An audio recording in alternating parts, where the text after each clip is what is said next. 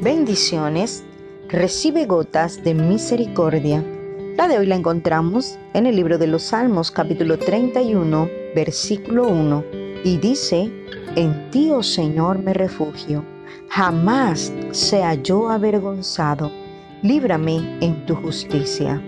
El salmista David expresaba el temor de un corazón agobiado, perseguido por enemigos invisibles, que cada día trabajaban por su destrucción, como también era un alma temerosa del fracaso, del éxito de sus verdugos sobre él, sobre todo cuando aquellos que le habían hecho daño trataban de salirse con la suya.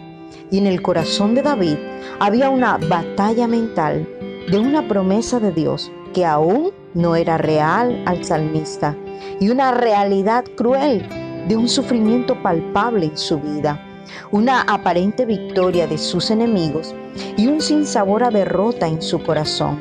Por lo tanto, se suscita en su interior un profundo clamor, donde trataba de afianzar su corazón en lo que conocía de Dios y en sus invaluables victorias, como también en sus promesas.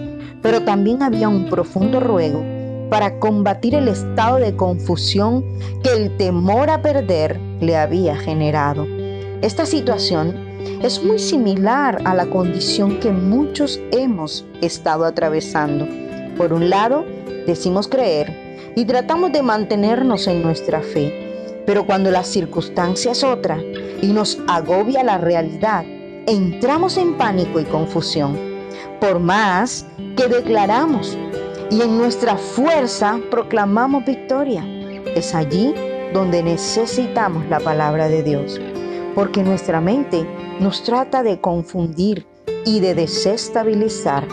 Es necesario acudir al Espíritu Santo en ruego y apelar a la justicia de Dios, pero sobre todo aprender a esperar en nuestro Creador, porque esa es la mayor prueba de confianza en nuestro Dios y Él no vacilará en responder y defender tu causa. Que Dios te bendiga siempre.